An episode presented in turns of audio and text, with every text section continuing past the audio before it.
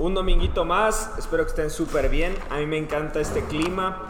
Por ahí como el, nuestro crew de perritos el día de ayer no se pudo llevar a cabo. Hoy fuimos a pasear. Ángeles se quedó dormida, pero fuimos con Jorge ahí a Carranza.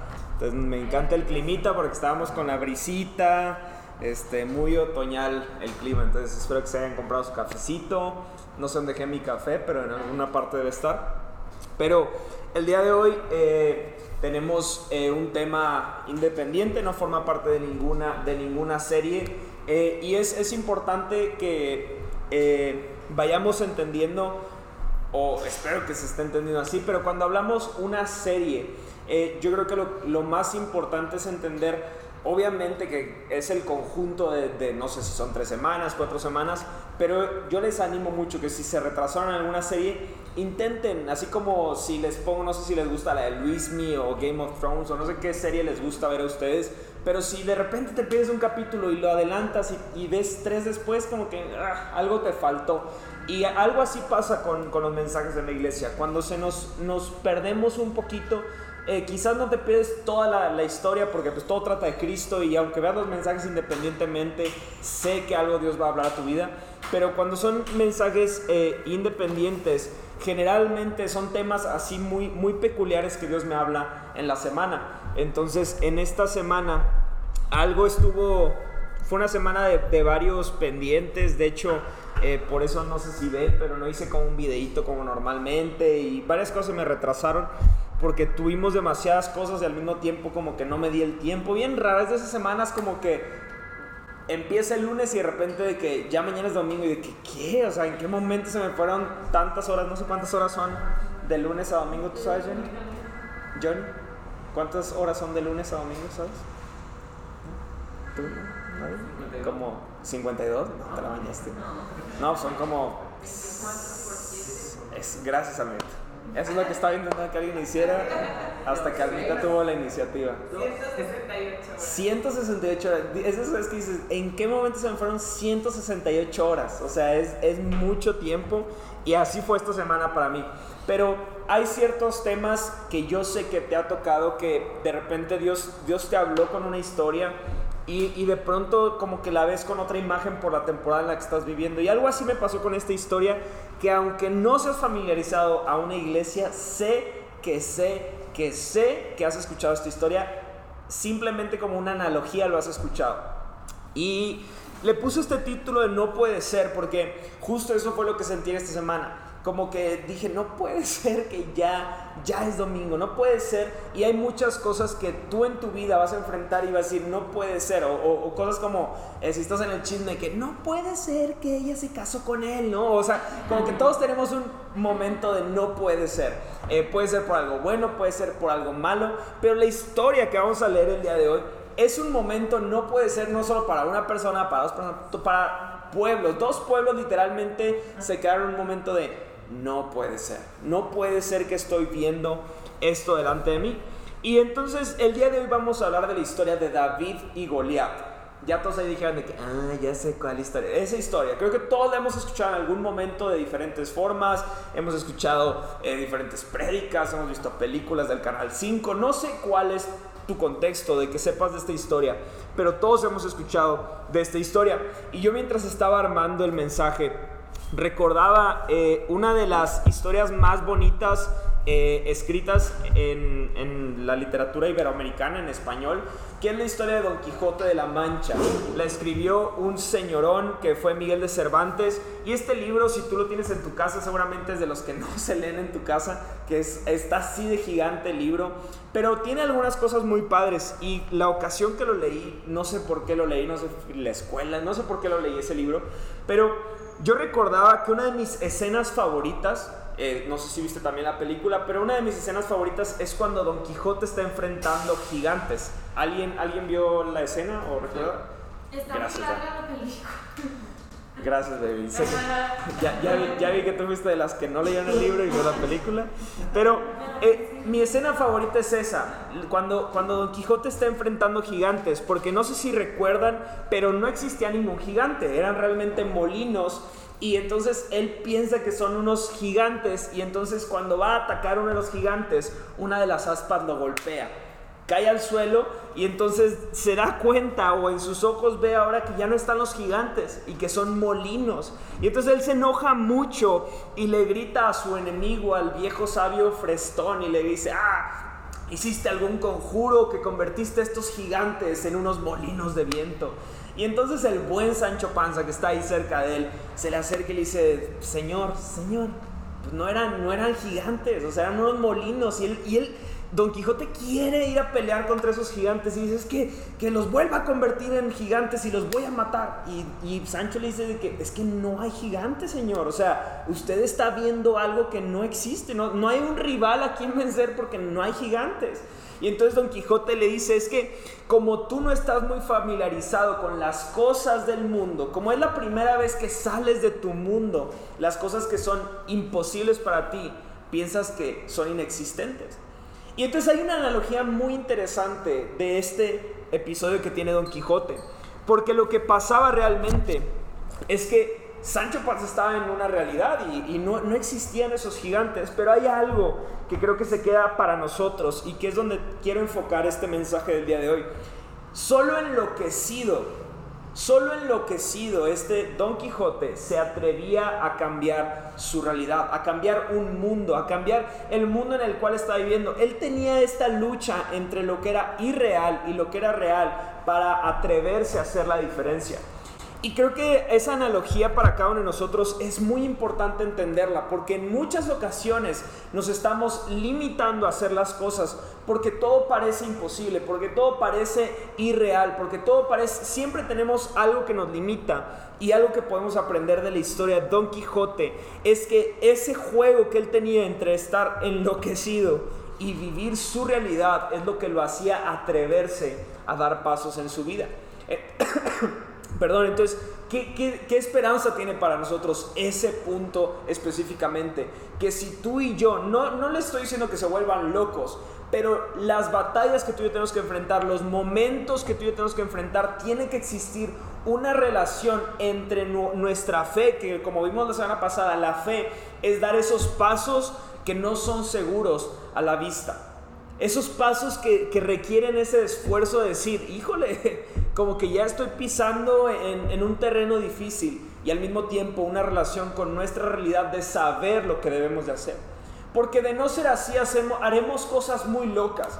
Recuerdo, eh, no sé si se acuerdan, cuando salieron los, los spinners, creo que se llamaban los que agarrabas así le dabas vuelta. Sí, spinners, ¿no? No sé si se acuerdan. No, espero que ya se les haya olvidado y a todo el mundo se le haya olvidado. Pero hubo pastores que decían que ese juguete era del diablo. No sé si lo recuerdan. Pero hubo, hubo noticias de gente diciendo que no usaran ese juguete, que porque era demoníaco, ¿por qué? No sé. Creo que porque eran tres aspas. No, no me acuerdo por qué. Pero decían que era demoníaco. Y justamente pareciera que en esa semana salieron los Don Quijotes de, las iglesias. No sé qué pasó. Pero esa misma semana un, un, señor boliviano, me parece, se puso un chaleco y, de bombas y creo que venía para Estados Unidos o para México y lo bajaron aquí en México y él decía que venía a dar un mensaje. No sé si en esa noticia, pero pasó en esa semana. Y yo decía, es que como iglesia, más que nunca, en tiempos como los que vivimos ahora, tenemos que entender que sí es importante vivir una fe súper radical y creerle a Dios en todo lo que hacemos, pero al mismo tiempo tener bien en claro y nuestros pies bien cimentados en tierra y conocer nuestra realidad. Y entonces es ahí donde creo que queda perfectamente en contexto la historia de David y Goliat. Porque evidentemente tú sabrás la historia, David enfrenta a Goliat, lo mata siendo él un enanito, bueno, no enanito literal, pero siendo un chiquitillo contra un gigante que le tenían miedo todas las naciones, y él dice, yo me lo voy a aventar. Entonces, evidentemente tenía fe, pero hoy vamos a ver que no solamente se trataba de fe, sino que él sabía cuál era su realidad. Y creo que muchos de esos gigantes que podemos estar enfrentando en nuestras vidas, sí a veces le queremos atribuir todo a la fe. Y decimos, es que Dios me va a hacer vencer gigantes, sí, pero también requiere algo de realidad para poder vencer a eso. No solo se trata de lo que Dios hace, porque lo que Dios hace ya lo hizo. Si hay gigantes en tu vida, Dios ya los vence. Dios, Dios puede vencerlos en cualquier momento. Pero creo que muchas veces Quiere llevarnos por un camino de paciencia, de trabajo, de, fe, de, alimentarnos, de, crecimiento, de experiencia para poder enfrentar a, estas, a estos gigantes que podamos estar eh, nosotros viviendo o, obteniendo de frente. Y entonces yo pensaba en este versículo, eh, no, no, lo tengo anotado, pero en Joel 3, que dice, diga el débil, fuerte soy. Ay, qué bíblicos, me encantan. Diga el débil, fuerte soy. ¿Cuál es la forma en la que una persona débil puede decir fuerte soy? Sabiendo de dónde proviene su fuerza. ¿Sabes de dónde proviene tu fuerza? No, viene, no proviene de que descanses bien, no proviene de que tengas un trabajo estable, no proviene... Tu fuerza debe de venir del Señor. Y es el único modo en el cual una persona débil puede decir fuerte soy. Entonces ahora sí vamos a abrir nuestras Biblias. Eh, vamos a estar leyendo solo una historia, solo un capítulo de la Biblia y en primer libro de Samuel, versículo capítulo 17, y vamos a leer a partir del versículo 38 al 44. Del 38 al 44. Va. Y dice así, después Saúl le dio a David su propia armadura. No, creo que me adelanté. Es el 32. 32, perdón. Es que aquí tenía anotado mal. ¿Quién anotó esto? Nada, es que. No, fui yo, fui. Del 32, perdón. Y dice: No te preocupes por este filisteo. Es que aquí está otra versión también, aunque es la misma. Pero voy a leer acá, para que leamos todos juntos. 17, primer, primer libro de Samuel, 17, versículo 32 al 37. No se preocupe por este filisteo, le dijo David a Saúl, yo iré a pelear contra él. No sea ridículo, respondió Saúl, no hay forma de que tú puedas pelear contra ese filisteo y ganarle. Eres tan solo un muchacho y él ha sido un hombre de guerra desde su juventud. Pero David insistió, he estado cuidando las ovejas y las cabras de mi padre cuando un león o un oso viene para robar un cordero del rebaño. Siguiente. Yo lo persigo con un palo y rescato el cordero de su boca. Si el animal me ataca, lo tomo de la quijada, lo golpeo hasta matarlo. Lo he hecho con leones y con osos y lo haré también con este filisteo pagano porque ha desafiado a los ejércitos del Dios viviente. El mismo Señor que me rescató de las garras del león y del oso me rescatará de este filisteo. Así que Saúl por fin accedió. Está bien, adelante y que el Señor esté contigo. Entonces, el primer punto que quisiera tocar eh, en esta mañana es no sobrepienses las cosas, no sobrepienses las temporadas, no sobrepienses las dificultades. El día de hace dos o tres días hablaba con, una, con, la mamá de un amigo y, y le decía, no existe la oración en el Padre nuestro por el pan de mañana. No existe. La oración que Dios nos puso el modelo es, danos el pan de hoy. El pan de cada día, dánoslo hoy. Es decir, Dios tiene algo para ti el día de hoy. ¿Lo crees? ¿Sí? Tú puedes decirle a Dios, Dios, lo que tienes para mí hoy, dámelo. Quiero recibirlo. Aquí estoy. Alzo mi mano. Aquí no tengo pan, quiero mi pan del día. Ese tenemos eh, posibilidad de tenerlo el día de hoy. Pero no existe la oración del pan de mañana. Es decir, oye Dios, y el pan de mañana dámelo. No, porque Dios quiere llevarnos a una fe del pan de cada día. Es decir, si hoy tiene algo para ti, Él te lo va a dar si pones en tu corazón la fe y la esperanza de que Él lo tiene para ti. Entonces yo cuando pienso en los problemas, en las dificultades, en los retos, cuando, cuando vemos incluso sillas vacías, ¿qué es lo primero que puede venir a tu mente? Sobrepensar las cosas. Y a veces lo que Dios quiere decir a nuestras vidas es, no sobrepienses las cosas que están enfrente de ti. No lo sobrepienses porque es tan fácil. Es muy fácil pensar en un David que llegara y empezar a decir, es que sí quiero enfrentar a Goliat, pero no sé si lo puedo enfrentar. Y luego, ¿y si me mata? ¿Y si todo el pueblo llega cautivo por mi culpa? Y es muy fácil sobrepensar las cosas, pero la seguridad que tiene David es algo muy importante de ver porque él sabía de dónde provenía su fuerza, él sabía de dónde provenía su seguridad y su seguridad no dependía de sus circunstancias, sino su seguridad y su fuerza provenía del Señor.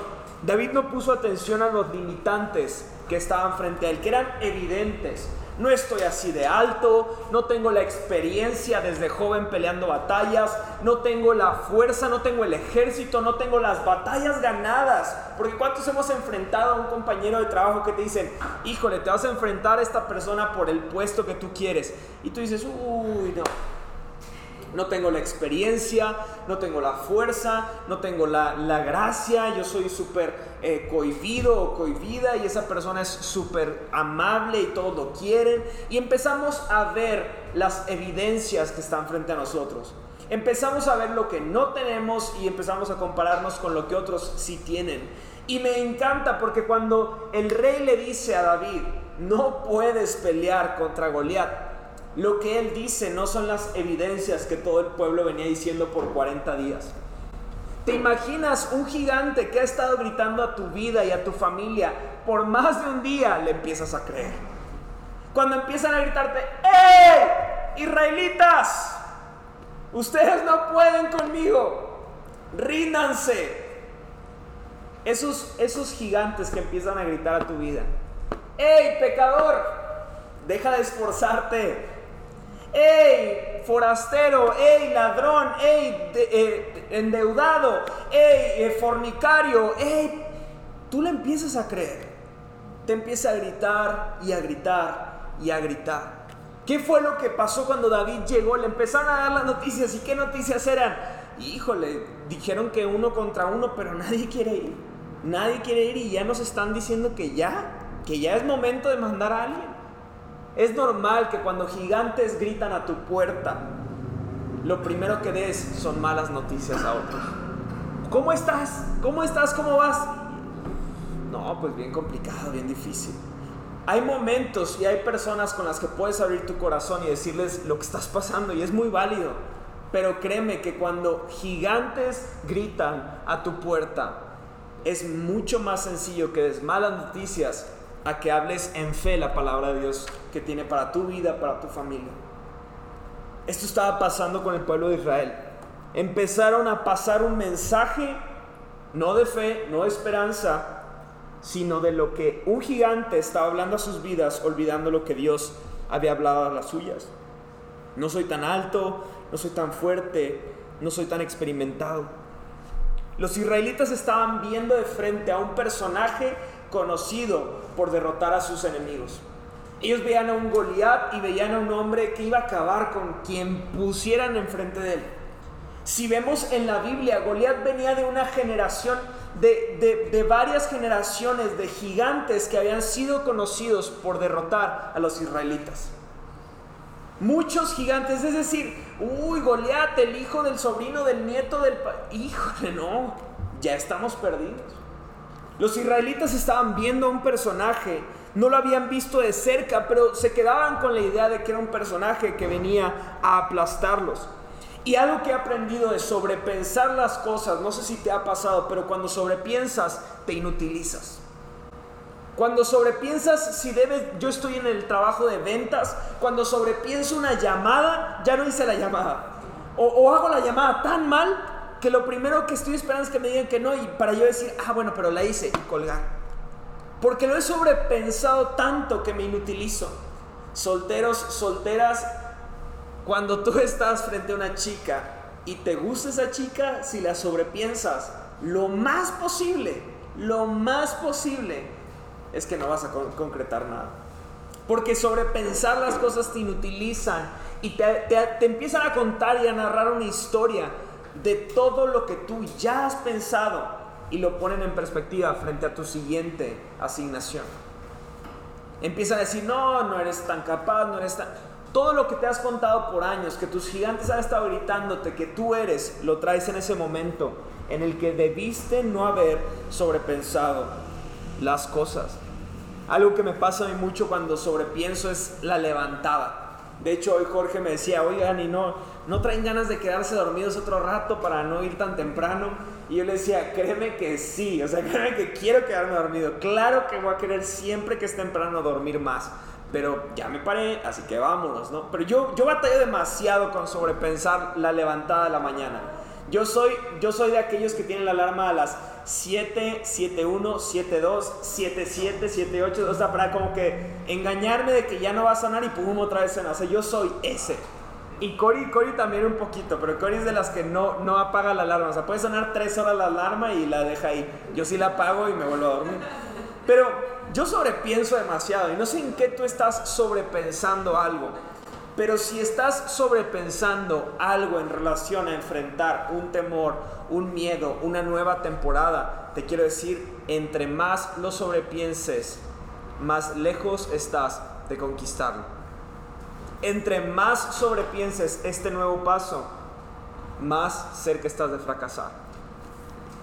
Y el siguiente punto que yo estaba pensando después de no sobrepensar las cosas, es que cuando tú estás, cuando tú estás confiado en Dios y tu fuerza se ve, bueno, la fuerza de Dios se ve en medio de tu debilidad, es que lo inesperado es igual a lo esperado. Lo inesperado es igual a lo esperado.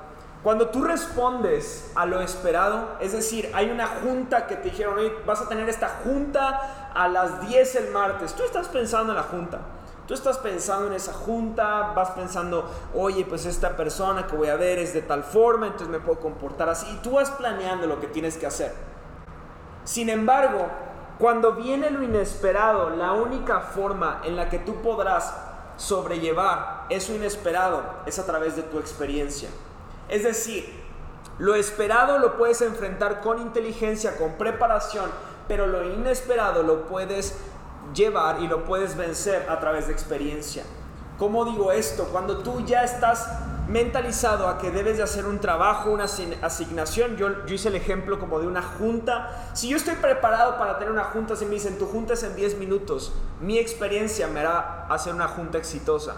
Porque yo no necesito la preparación de una junta esperada, sino que yo estoy en el momento listo para actuar. Eso fue lo que me encanta de David. Porque él ve el momento, él ve la situación, él ve la circunstancia y tiene la seguridad de decir, era inesperado para mí estar frente a un gigante en esta mañana. Pero lo inesperado es igual a lo esperado porque yo he peleado contra osos, he peleado contra leones, he estado ahí en la brecha, me he partido el alma por cada una de mis ovejas estoy listo para esto. Lo que te hará a ti y a mí poder dar ese paso en cualquier momento inesperado es esa experiencia que conseguiste cuando estabas pensando en cada momento lo que debías de hacer. Esa experiencia de que tú has estado planeando, que has estado trabajando, que has estado enfrentando diferentes temores, te hará suficientemente capaz de vencer lo que esté frente a ti.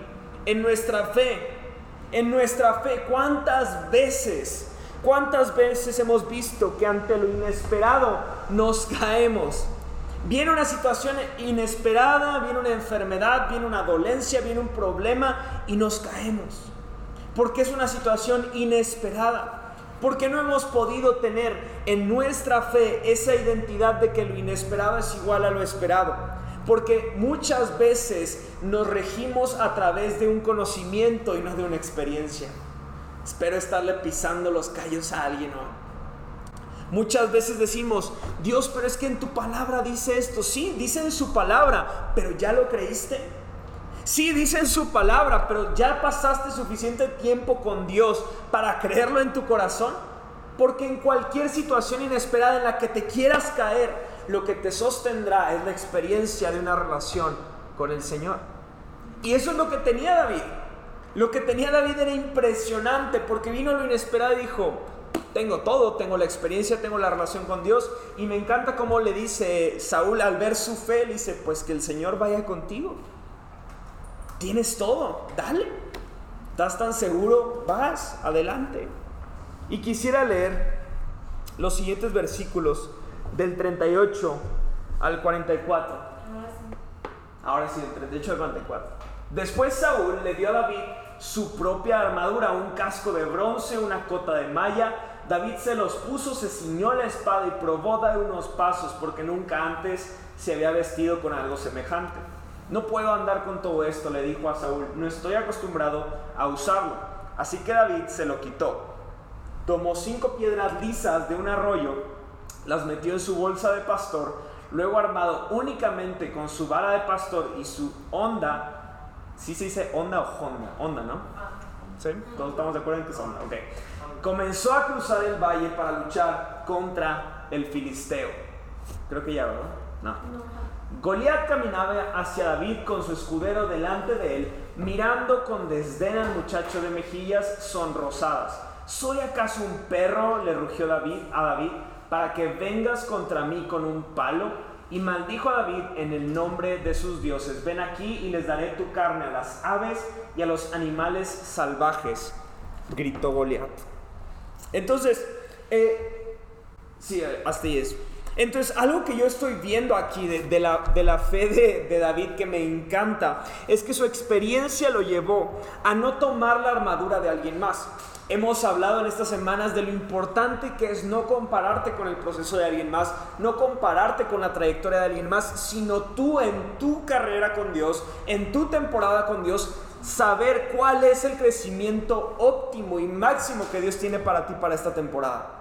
Eso es lo que debe estar en tu enfoque. Y me encanta cómo David dice que se pone la armadura, empieza a dar unos pasos y dice, es que nunca he peleado con esto. Nunca he cazado a un león, nunca he matado a un oso con esta armadura. No, no sé trabajar con esto.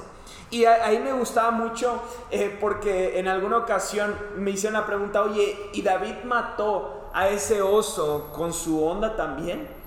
Y, y lo, lo loco esto es que es casi imposible que lo haya hecho de ese modo. Pero para esto lo más sencillo es que mataras a un oso o a un león rompiendo su quijada.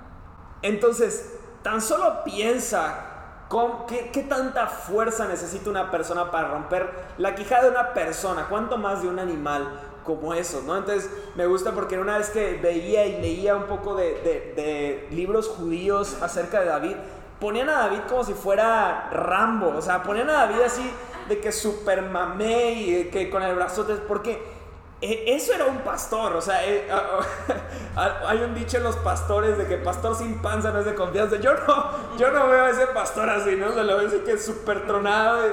Eso era David. Y, y me encanta porque su experiencia lo llevó a preferir su armadura, que era una playerita, estar fresco, sus chanclitas, a la armadura del rey.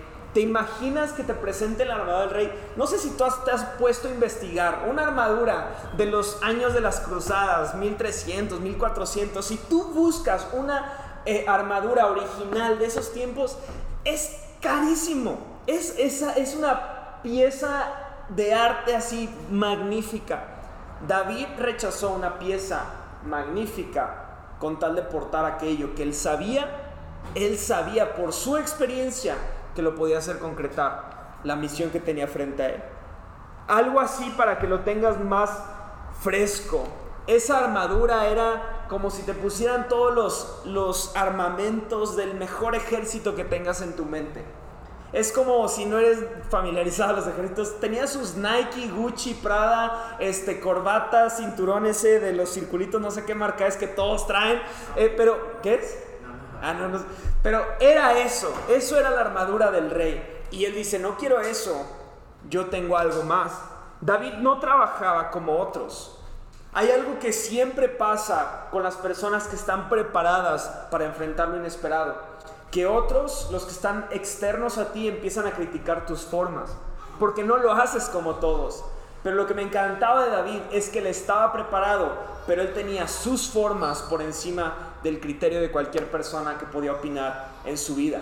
Si tú quieres ser alguien que cree en la fortaleza que Dios pone en tu vida a través de la debilidad que tú puedas sentir o presentar, debes de tener muy en claro que las personas no estarán satisfechas con la forma en la que haces las cosas. No siempre verás que te aplauden y dicen, uy, sí, todo lo haces bien. No, pero lo más hermoso de eso es que si tú has pasado por lo que nadie más ha pasado, tú estarás tranquilo y seguro sin dar explicaciones, solo diciendo, yo lo voy a hacer de este modo. ¿Qué valor tenía David para poder enfrentar a este gigante solo con cinco piedras, no una, no dos, no seis, cinco piedras para poder vencer a este gigante? Y algo que yo pensaba con eso es que no siempre necesitas lo que otros creen que tú necesitas. Oye, a mí me han dicho varias personas, oye, es que yo siento que tú necesitas esto para X cosa. Yo siento que tú necesitas... No, no le preguntes a otra persona lo que tú necesitas para esta temporada.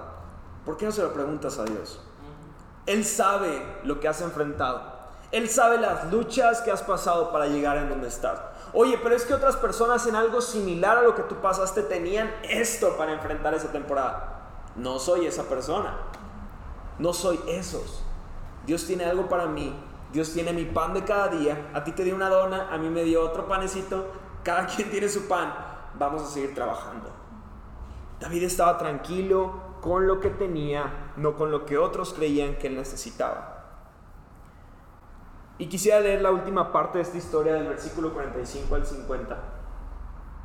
Dice David le respondió al filisteo, tú vienes contra mí con espada, lanza y jabalina, pero yo vengo contra ti con cinco piedras.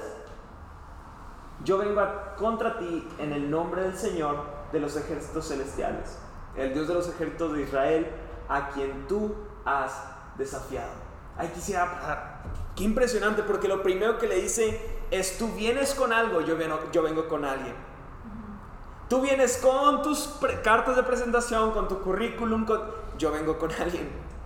No sé si te ha pasado eso, pero a mí me pasaba mucho de chiquito. Que, que, yo a veces me sentí invencible en los hospitales. Llegaba a los hospitales con mi papá y como mi papá era médico, nos dejaban entrar a todas partes. Y de repente, el día que me di cuenta fue porque un día mi mamá me dijo, ay, por tu papá. Y yo quise pasar, quise pasar la primer puerta y me dijeron, no, ¿a dónde va, señor? ¿A dónde va, joven? Y yo, ah, con mi papá. ¿Quién es su papá? No, regrésese, por favor. Y dije, ¿qué? Y ese día entendí que yo no, no veía esas puertas abiertas por, porque era un niño tierno, porque era un niño bien portado, sino porque venía acompañado de mi papá. Eso es lo que David estaba viendo aquí. Tú vienes con algo, pero yo vengo con alguien. Tú vienes muy, muy listo para pelear. Yo vengo súper preparado porque alguien más está conmigo. Vamos a seguir leyendo. Aquí entonces, versículo 46. Hoy el Señor te conquistará y yo te mataré y te cortaré la cabeza. Venga. Eh, a los que dicen David el tierno, ¿no? El, el de los salmos de El Señor es mi pastor. ¿Saben qué? Te va a cortar la cabeza. parece más serie de Netflix, no voy a decir el nombre, pero parece más serie ahí intensa, ¿no? Y luego le daré los cadáveres de tus hombres a las aves, los animales salvajes. Amén. O sea, súper intenso, pero bueno. Y todo el mundo sabrá que hay un Dios en Israel. Todos los que están aquí reunidos sabrán que el Señor rescata a su pueblo, pero no con espada ni con lanza. Esta es la batalla del Señor y los entregará a ustedes en nuestras manos. Creo que todavía hay uno más. Cuando Goliat se acercó para atacarlo, David fue corriendo para enfrentarse con él, metió la mano en su bolsa de pastor, sacó una piedra, la lanzó con su onda, golpeó al filisteo en la frente, la piedra se le incrustó allí y Goliat se tambaleó y cayó de cara al suelo. Así David triunfó sobre el filisteo con solo una onda y una piedra porque no tenía espada. Después David corrió, sacó, su vaina, la espada, sacó de su vaina la espada y la usó para matarlo y cortarle la cabeza. El último punto que quiero tocar el día de hoy es Dios es más. Y quiero que después del más tú le agregues lo que necesitas para tu temporada el día de hoy. Dios es más que una enfermedad, Dios es más fuerte que Goliat, Dios es más grande que Goliat, Dios es más poderoso que Goliat. Ponle ahí en lo que falta, ponle algo más para ti. ¿Qué necesitas que Dios sea más en este momento? Dios es más que tus deudas, Dios es más que tu tribulación, Dios es más que tu tristeza. Dios ¿Qué necesitas? Porque hay, hay algo en esto que, que sé que hoy, si, si en los otros puntos no me pusiste atención, quiero que veas la grandeza de este último punto. Porque David se presenta ante Goliat y le hace ver que David no va a ser el que lo va a conquistar, sino de inicio le dice quién le va a dar la victoria. Es como, es como le está dando una carta de presentación de decirle, Dios te va a vencer, yo solo voy a recoger los escombros. Dios va a ser el que va a ganar esta batalla, yo solamente voy, voy a pelear junto a Él. Él está poniéndose muy, muy en claro cuál es su lugar y cuál es el de Dios. Pero algo que me encanta, y con esto quiero cerrar, es que en esta batalla, eh, justo le decía a Cory hace ratito que pues prendimos el carro, sonó la radio, sonó una canción que es la de, ¿cómo se llama? Lucha de gigantes o lucha de gigantes, algo así. Nunca, nunca he entendido esa canción, pero es, eh, eh, es por lo que lo quiero decir. Esta canción tiene lo último de esta prédica. En ese valle, el valle de Elá, que es en donde se llevó a cabo esta pelea, habían dos gigantes. Habían dos gigantes peleando. Uno evidentemente era Goliat y otro estaba dentro de David, era Dios, pero David era otro gigante. Esta, esta lucha no era entre un pastorcito y un gigante, sino que habían dos gigantes en esta batalla. ¿Y por qué? ¿Por qué lo digo con tanta seguridad? Dios había trabajado tanto en David, Dios había trabajado tan meticulosamente en el corazón de David, que, que solamente para darte una embarradita, muchos creen que David era un bastardo. Es decir, alguien, alguien que no era de la familia más importante de su padre porque ven que muchos, eh, muchos creen que el trabajo de pastor en una familia como la de David era algo para un sirviente. Entonces el ver que David lo dejaban relegado era el primer indicio. Luego cuando, no sé si recuerdan, cuando vienen a ungir al rey, que llaman a todos los hijos menos a David. Y muchos creen que eso también pasó porque David no era uno de los hijos más importantes.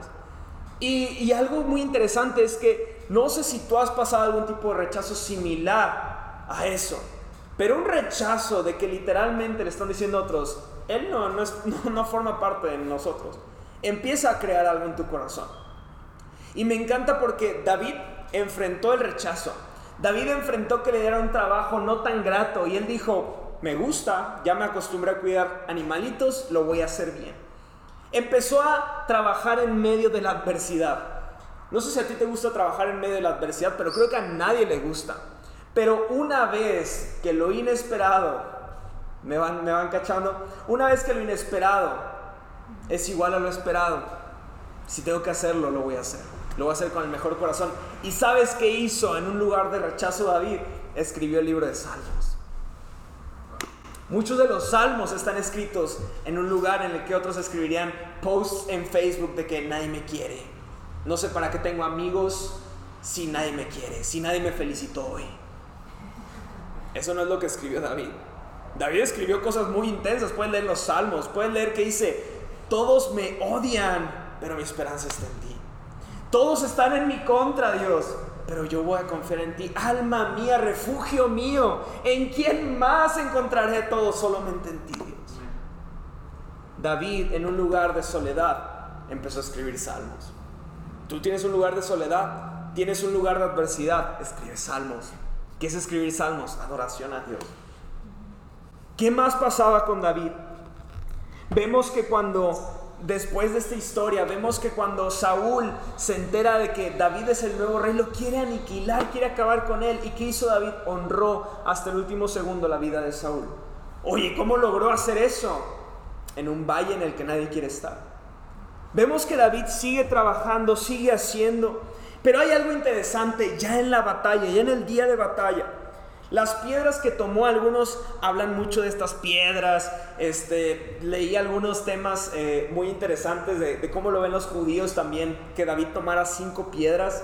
En otro momento lo podemos hablar. Pero cada quien tiene su opinión acerca de por qué agarró cinco piedras y no cuatro y, y, los ministerios y tienen varios. Todos tenemos, hemos escuchado algo, si no lo has escuchado, eh, no te pierdes de mucho o quizás sí, como tú lo quieras ver.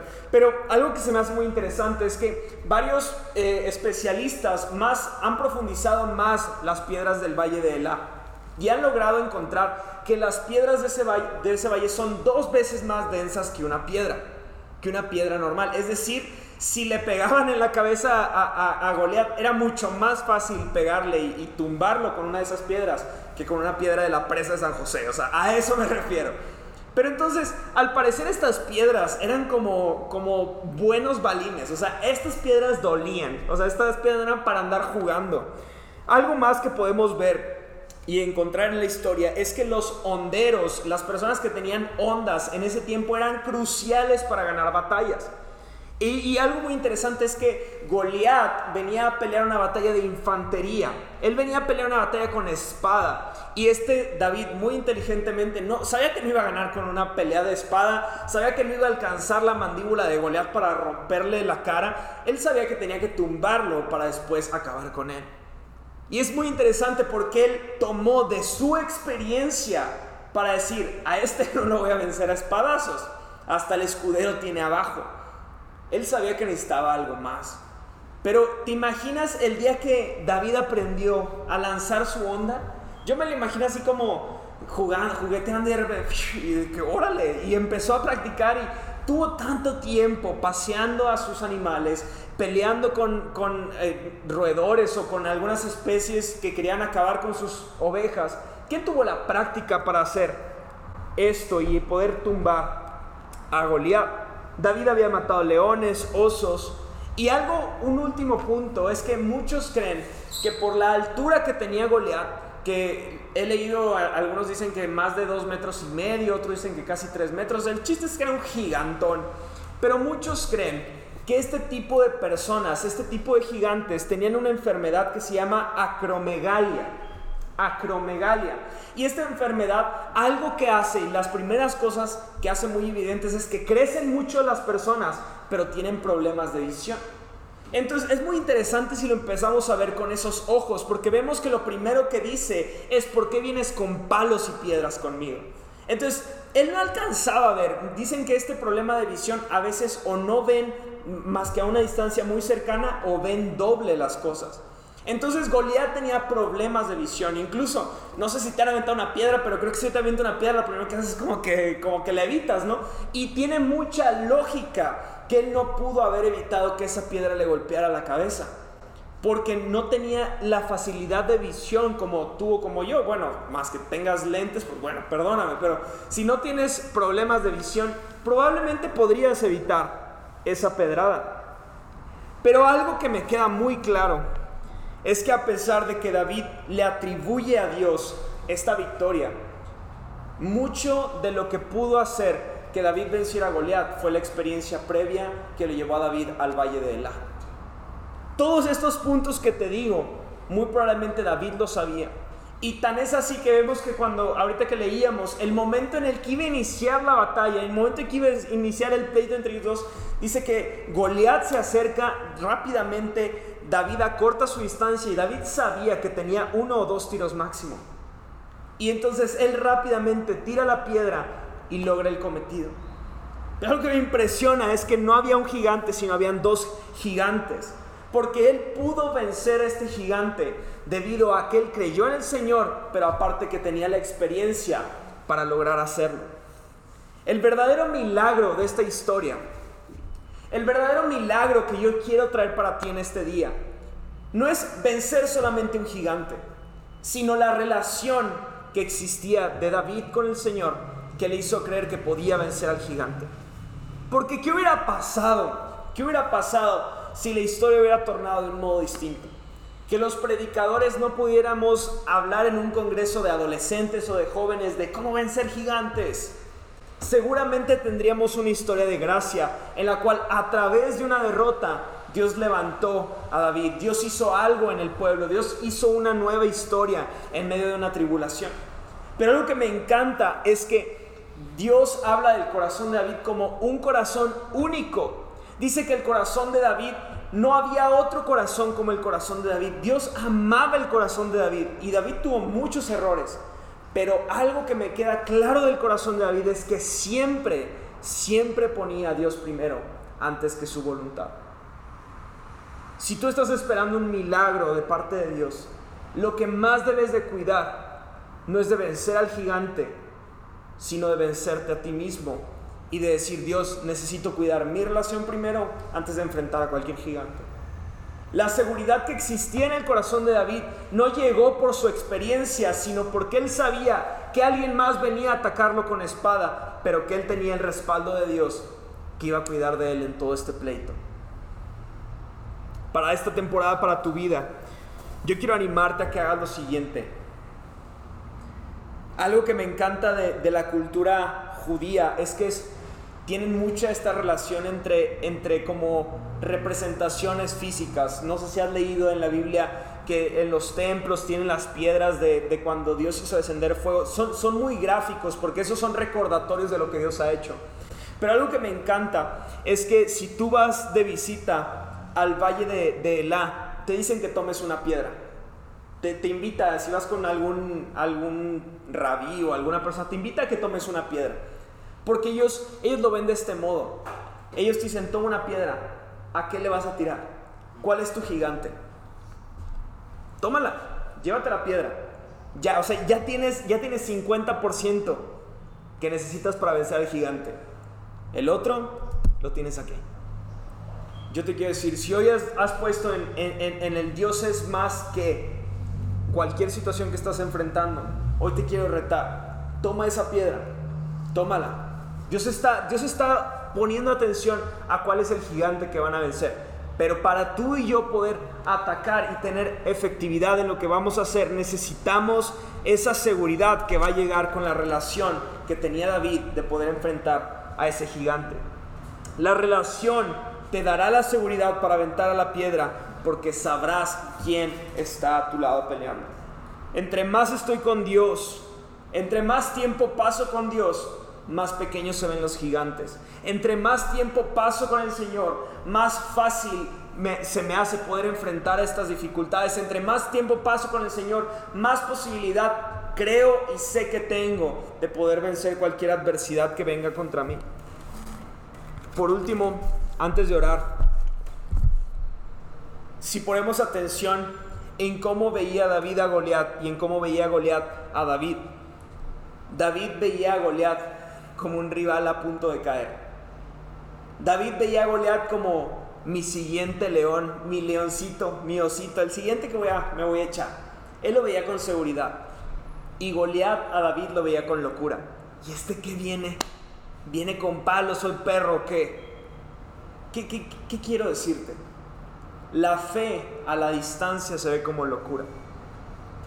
Hay personas que te juzgan, hay personas que te ven y se ríen porque están lo suficientemente lejos para ver los pasos que Dios te está haciendo da como una locura. Pero lo que transformará y hará evidente que Dios está contigo es la experiencia que te ha dado esa fe. Si tú diste un paso, créeme que la gente lo va, va a poder hablar de ti, va a poder decir, va a poder opinar. Pero si tú te sostienes y la gente dice, ah, creo que no es locura, creo que este chico tiene algo que enseñarnos. Esa seguridad de poder mantenerte en pie, poder estar seguro, poder estar firme, llegará por tu experiencia y tu relación con el Señor. Hoy te quiero animar a eso. ¿Cuál es la piedra? ¿Para qué necesitas esa piedra? ¿Cuál es el gigante que está frente a ti? ¿Cuál es la circunstancia que necesitas decirle? Dios es más que esta circunstancia. Dios es más que tú, gigantito.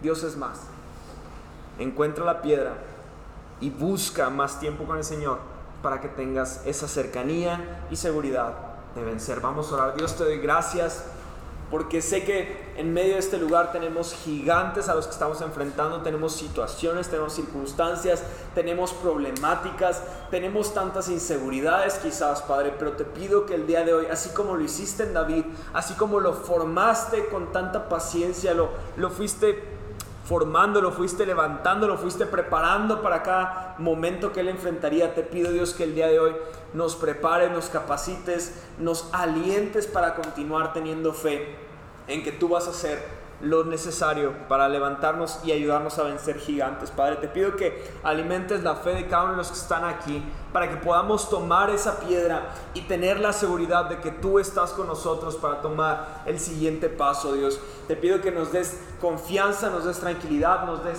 paz, nos des mansedumbre, nos des templanza, nos llenes de tu presencia, que para que podamos ir para que podamos ir y enfrentarnos sabiendo que el que nos sostiene no, no es nuestra experiencia, sino nuestra experiencia contigo, que eres tu Dios, que eres el que nos guarda, que eres el, que nos levanta y eres el que nos anima a seguir, Padre.